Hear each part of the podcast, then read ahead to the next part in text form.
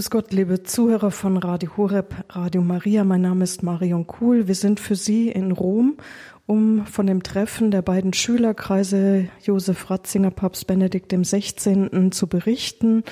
Am 23. September ist das öffentliche Symposium, das wir für Sie übertragen. Und im Vorfeld haben wir noch Zeit, auch mit verschiedenen Referenten zu sprechen. Bei mir ist jetzt Pfarrer Dr. Martin Trimpe, der zum Schülerkreis gehört. Er hat bei Professor Ratzinger promoviert. Grüß Gott, Herr Pfarrer Trimpe. Ja, grüß Gott, auch alle Hörerinnen und Hörer. Sie kennen die Stimme von Pfarrer Trimpe, weil er auch oft bei uns bei der Komplett bei Radio Horeb mitbetet. Freue mich, dass Sie auch hier sind, dabei sind. Herr Pfarrer Trimpe, Sie waren Schüler von Professor Ratzinger. Wie sind Sie denn auf ihn aufmerksam geworden, dass Sie dann auch nachher bei ihm Ihre Arbeit geschrieben haben oder auch Assistent geworden sind? Das ist ein längerer Weg. Ich habe ihn zuerst kennengelernt, als ich Student in Münster war die Ausbildungsordnung der Diözese Osnabrück, der ich angehöre. Sie sah also vor, nach zwei Jahren Philosophie in Frankfurt, dann zwei Jahre Theologie in Münster und dann zwei Jahre Pastoraltheologie in Osnabrück am Priesterseminar. So kam ich also richtig ordnungsgemäß in Münster an und da hat man mir immer schon gesagt, oh, der ist ein guter Professor des Ratzinger. Ich habe mich dann in dessen äh, Vorlesung auch gesetzt über die Ekklesiologie, also die Lehre von der Kirche. Und das war einfach eine spitzenmäßige Vorlesung. Ich war tief beeindruckt davon. Dazu muss man sagen, dass diese Zeiten ja damals hm, direkt nach dem Zweiten Vatikanischen Konzil außerordentlich bewegt waren. Eigentlich alles wurde verwirrt und Kirchen wurden ausgeräumt, Liturgie wurde nach eigenem Belieben eigentlich gemacht. Und da hat mir das so eine wichtige, einen wichtigen Halt gegeben. Wenn die Vorlesung hm, mich besonders berührt hatte, dann bin ich äh, so zwischen den Vorlesungen eben in den Dom gegangen, um zu beten dort. Ähm, das zeigt schon, dass ich nicht nur vom Wissenschaftlichen her sehr angerührt war, sondern eben auch von dem Geistlichen Potenzial dieses Mannes. Er ging dann sehr schnell ja nach ähm, Tübingen und äh, ich blieb dann noch in Münster zum Examen, bin dann äh, aber nicht ins Priesterseminar eingetreten, weil ich mir selbst völlig unsicher inzwischen wurde, ob ich Priester werden sollte oder nicht. Und habe gesagt, ich gehe mal nach Tübingen, um Ratzinger zu hören und eben auch Küng. War damals so ein interessantes Gespann. Ich denke, dafür kann ich, davon könnte ich etwas lernen. So ist es gekommen. Und in Tübingen habe ich dann zuerst seine Vorlesung gehört und seine, äh, sein Seminar auch besucht. Und ähm, eine Arbeit hat ihm wohl anscheinend gefallen, äh, die ich da erstellt habe. Und dann habe ich über seinen Assistenten Kontakt auch bekommen. Und der hat mir gesagt, ähm, Ratzinger meinte, ich äh, sollte mal promovieren. Das war denn schon in der am Ende der 60er Jahre, da waren ja in Tübingen die großen Demonstrationen und äh, Unruhen des SDS und so weiter. Und ich bin in eine sehr tiefe Krise auch gekommen, ja, die äh, auch Jahre brauchte, um mich da innerlich äh, von zu lösen von diesem Ganzen. Und ähm, habe dann äh, bei ihm aber dann doch ähm, die Promotion angefangen und äh, bin sehr dankbar diesem Lehrer, der hat mir unendlich viel gegeben, von dem ich natürlich heute auch noch zehre. Wie haben Sie ihn als Doktorvater erlebt, als Mensch? Zunächst einmal äh, einen ungemein klugen Menschen.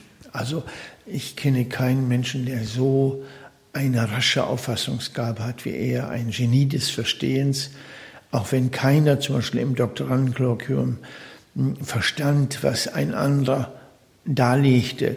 Zum Beispiel, ich erinnere mich an eine Ausländerin, die des Deutschen nicht sehr mächtig war und ähm, er konnte es nachher wunderbar zusammenfassen und konnte dann Höhepunkte heraus äh, arbeiten äh, und das in eine solche Tiefe stellen, in einen neuen Bezug dass jeder wusste, oh, das ist wirklich eine gute Arbeit, dass die, die dir macht. Ich habe das immer schnell mitgeschrieben, weil ich die Victoria auch gut kannte und habe ihr gesagt, das muss der Grundstock deiner Arbeit sein. ja, so ein bisschen geschummelt. Aber es war schön, ja, ja. Und das zweite war ein unsägliches Gedächtnis. Also ich kenne keinen Menschen, der auch nur annähernd ein solches Gedächtnis hat wie er. Das Kabinettstückchen, was er mir gezeigt hat, war, dass er, als er mir einmal eine, also Briefe diktierte, wurden wir unterbrochen, mitten im Diktat. Und äh, dann kam der Rektor der Universität und sagte, Herr Kollege, können Sie nicht eben mitkommen? Wir haben Besuch vom äh, Kultusminister und der möchte das und das wissen. Das weiß ich nicht allein. Könnten Sie eben mitkommen? Ich bin dann äh, zurückgelassen worden und ähm, Ratzinger sagte dann, also äh, Dienstag haben wir heute, diese Woche kann ich nicht mehr, nächste Woche bin ich da und da. Freitag, nächsten Freitag, also Freitag in einer Woche, dann können wir uns wiedersehen. Ich hatte mich dann gut vorbereitet, alles schon geschrieben und wir waren genau zu einem Nebensatz gekommen, einem Relativsatz. Ja, und dann kam am Freitag, hatte ich alles vorbereitet, kam Ratzinger und sagte, oh, sind schon da, das ist schon hingesetzt und sagt, ja, dann fangen wir an, sind Sie bereit? Ja, Komma, und dann fing er mit dem Relativsatz weiter. Äh, das dritte, was ich bei ihm äh, natürlich sofort merkte, eine wirkliche Güte. Also ähm, er hatte Schwächen, die ich natürlich äh, en masse ihm zeigte ähm, nee, großmütig und großherzig wirklich ähm, angenommen und konnte sie gut ertragen mm, und ähm, hat mich nie unter Druck gesetzt. Und ähm, überhaupt, ähm, er war ein grundgütiger Mensch, ein bescheidener Mensch. Eine Kleinigkeit auch dort. Ich war ja Student, hatte ja ganz wenig Geld. Und da habe ich ihm dann zum Namenstag, ich weiß nicht mehr in welchem Jahr, dann einen kleinen Bleistiftanspitzer geschenkt. Der Hintergrund ist, äh, er, er beherrschte die Eilschrift, das ist also die Stenografie der Stenografie. Er konnte so schnell schreiben in Eilschrift, wie ich gar nicht reden konnte. Und äh, dazu braucht man aber einen weichen Bleistift. Und ein weicher Bleistift hat sehr oft Abrieb und musste entsprechend oft geschärft werden. Ich war immer derjenige, der für spitze Bleistifte sorgen musste. Und dann habe ich ihm dann einmal so für unterwegs einen kleinen Bleistiftanspitzer geschenkt mit eingeschlossener Dose für den Abrieb. Das war aus grünem Plastik und ähm, als ich dann einmal einen Film sah äh, äh, von äh, über Ratzinger als Papst Benedikt, wurde auch hm, von der Kamera ein Blick auf den Schreibtisch geworfen. Da war er ja. Mein Grüner, mein Grüner. Hat ihn also über fünf, äh, vier Jahrzehnte bis in den Vatikan begleitet. Das ist ganz typisch für ihn. Nicht? Er war immer mit einfachen, er konnte sich an ganz einfachen freuen und war mit einfachen zufrieden. Also ähm, ein unglaublich bescheidener Mensch, ja. Zugleich hochmusisch und äh, von einer unglaublichen ja, Begabung, der, der Weite des Geistes auch, ja, der vielleicht dazu eine kleine Geschichte, als dann immer im Zuge der, im Laufe der Zeit immer mehr Doktoranden zu ihm kamen und äh, einmal jemand aus dem Ausland wieder neu anpochte und anfragte, ob er bei ihm promovieren könne. Da meinte äh, ich dann ganz vorsichtig, ähm, ist es nicht doch besser, wenn wir absagen? Wir haben doch so viel Arbeit jetzt auch schon. Da legte er seinen Bleistift weg und sagte, er trompelte mich ganz andere Einsicht. Und für mich ist dieser Mensch uns von Gott geschenkt. Und äh, wir dürfen jetzt schon die eine Welt leben. Und in wenigen Jahrzehnten wird es so sein, dass es eine Frage des Überlebens ist wenige Worte gibt, die mich so tief getroffen haben, mich so stark korrigiert haben wie dieses eine Wort. Er hat damals aber das nicht aus einer romantischen Sicht auf die Einheit der Menschheit gemacht, sondern weil er wusste, dass die Wahrheit der anderen unsere eigene Wahrheit werden muss. Wir müssen uns darum mühen, einander zu verstehen. Und das ist der eigentliche Beitrag ähm, zum Überleben der Menschheit und zum Weiterbestehen der Menschheit.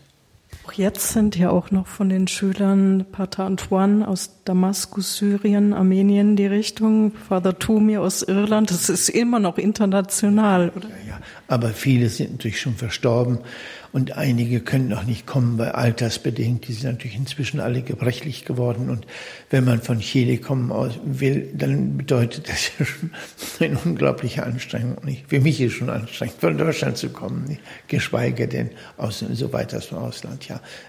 Oder Korea und wo überall kam sie, Indien und äh, Portugal ähm, und so weiter, ja.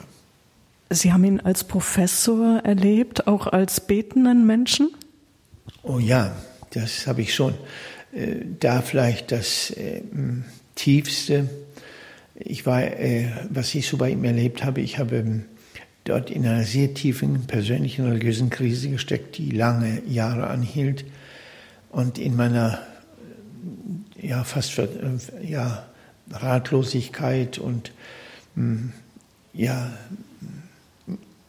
und ja, dem Gefühl, am Ende zu sein, habe ich mich dann mehr aus Verlegenheit einmal in die Johanneskirche in Tübingen gesetzt, hinter eine Säule, wie sich das gehört, damit ich nicht gesehen wurde.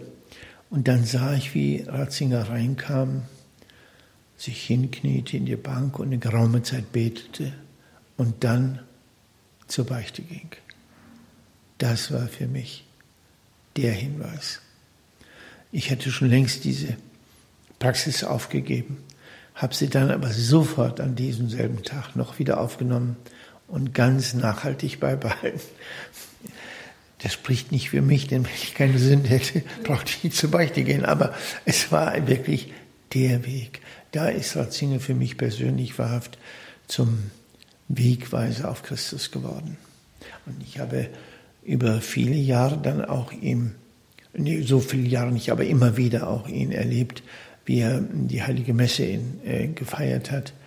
Vor allen Dingen auch dann, wenn wir vor unseren äh, Doktorenkolloquien dann immer mit der heiligen Messe begannen. Die hat er in der Regel gefeiert mit uns, hat auch die Predigt gehalten. Und das war schon wirklich schön zu sehen, wie dieser Mann nichts Eigenes da reinbrachte, also keine Riten änderte, nichts oder was hinzufügte, was verbesserte, sondern einfach die Dinge der Kirche gefeiert hat er eine wunderbare äh, Ansprache gehalten, die, äh, die so das Neue Testament einem neu erschließen konnte oder auch heiligen Gestalten.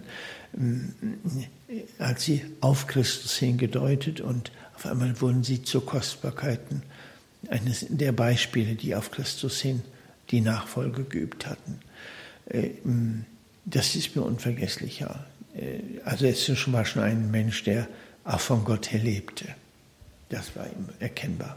Sie haben jetzt beim Treffen der Schülerkreise intern einen Vortrag gehalten. Dabei ging es über das Thema zur Erkenntnis der Wahrheit gelangen, Begegnungen und Erfahrungen mit Professor Josef Ratzinger in den Jahren der 68er Unruhen und des epochalen Wandels. Um was ging es dabei? Ja, äh, ich bin, ich habe das vorhin ja versucht, schon ein klein bisschen anzudeuten ein Kind der 68er. Also die Revolution habe ich sehr stark mitgemacht. Das waren im Grunde eine, eine Wende mm, oder ein neues Denken, was sich äh, anbahnte Ende der 50er Jahre schon nach dem Wiederaufbau. Mm, mm, in Deutschland zum Beispiel war es so wichtig, dass wir neue Ziele fanden. Äh, also es konnte nicht einfach nur weiter Wohlstand, Wohlstand gehen, sondern mit dem Wirtschaftswunder war auch dann die Frage neu gestellt, welchen Sinn hat man unsere Arbeit?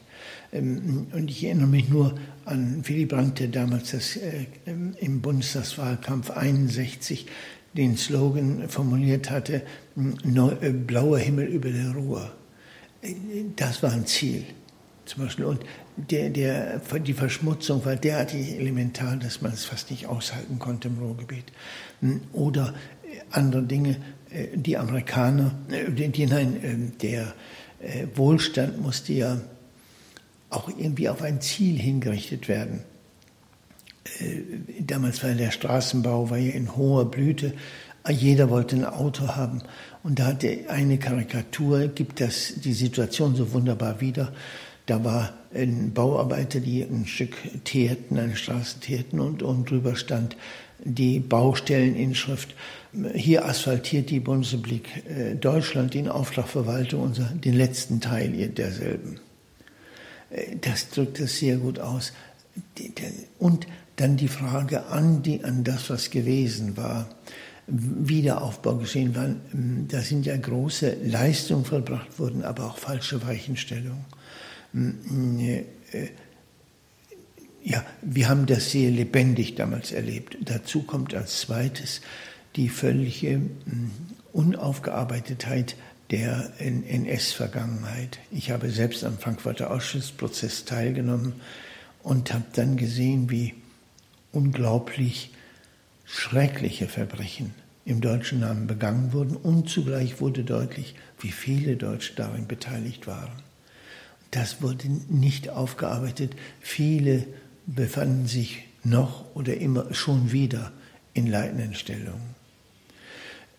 Das, das Dritte ist, in den Entwicklungsländern gab es ja Befreiungsbewegungen. Es waren ja damals noch Kolonien des englischen Empire, zum Beispiel oder Frankreichs Kolonien, die wurden jetzt selbstständig.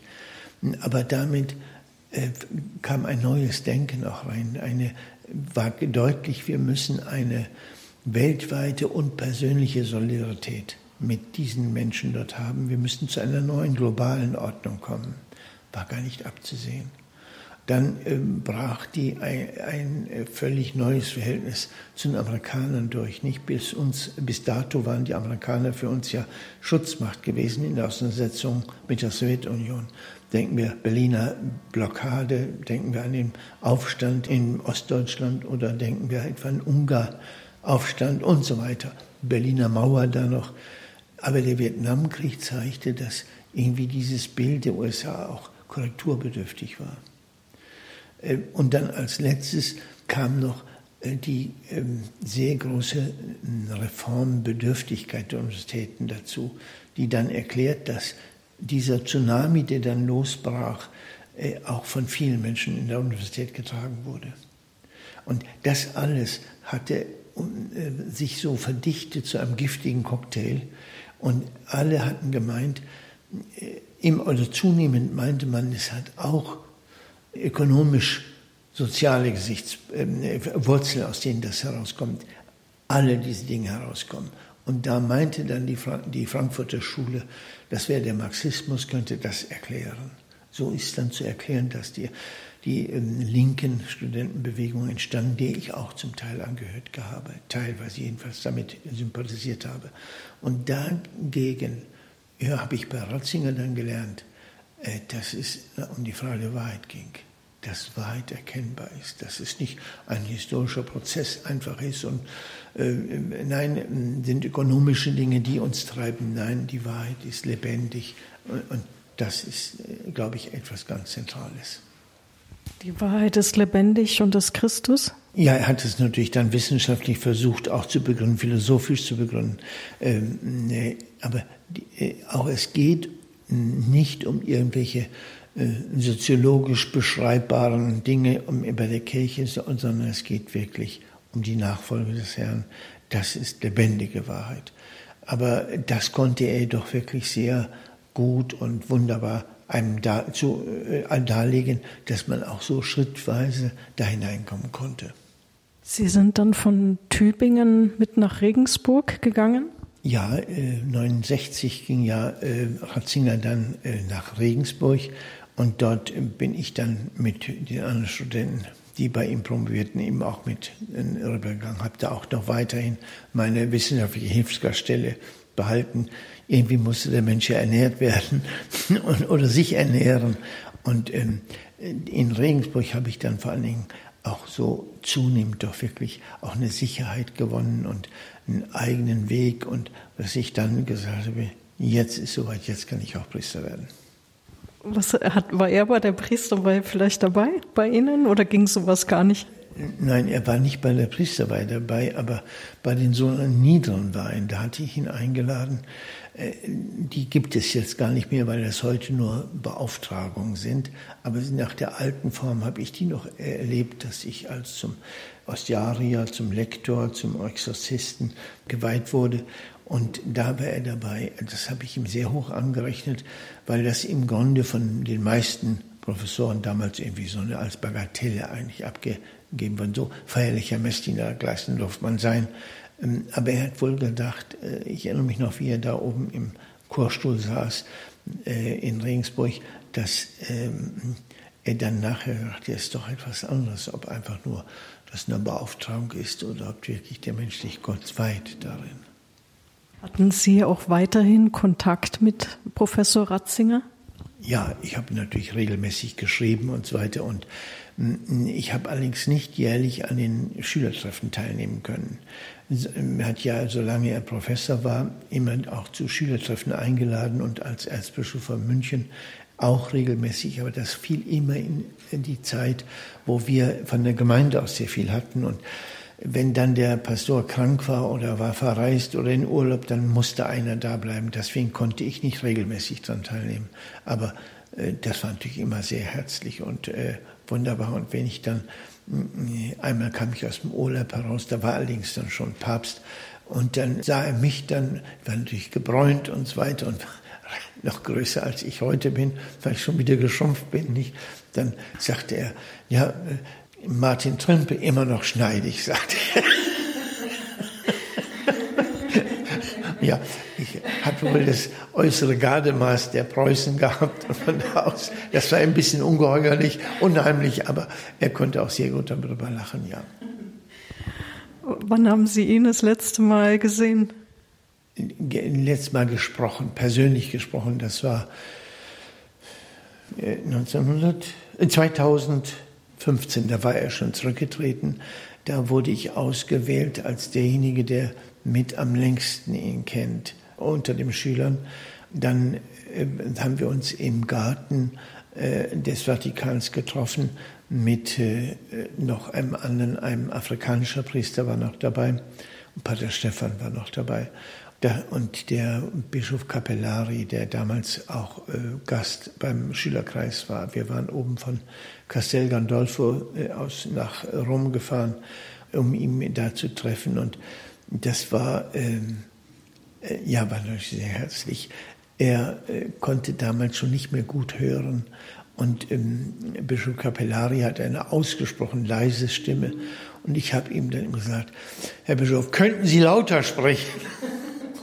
ah ja, der springt wieder ganz äh, leise weiter, sprach leise weiter. Der war ganz hilflos. Aber sofort die Weite. Ähm, er hat dann äh, gefragt, wo ich dann wäre jetzt. Und, äh, und Sie sind doch noch in, in Lingen und in Backum. Er wusste Backum. Und das war so schön. Als ich dann nach Lingen das erzählte, sagten ja, Backum, ja. Ich sagte, das ist der einzige Papst, der Backum mit Namen kennt. Ja. Das öffentliche Symposium heißt auch das reiche Erbe von Papst Benedikt XVI. in die Zukunft tragen. Was ist für Sie das besondere Erbe von Papst Benedikt XVI. Josef Ratzinger, das Sie gerne in die Zukunft tragen möchten? Ja, ich trage das so weit im Herzen, dass ich das Ganze ihm am besten in die Zukunft tragen möchte, soweit ich alter Mann das noch kann ich schöpfe natürlich jeden Tag daraus und gebe es auch weiter. Ich erzähle viele kleine Anekdoten und auch wirklich große Wahrheiten, die er also gelebt hat und für die er gelebt hat.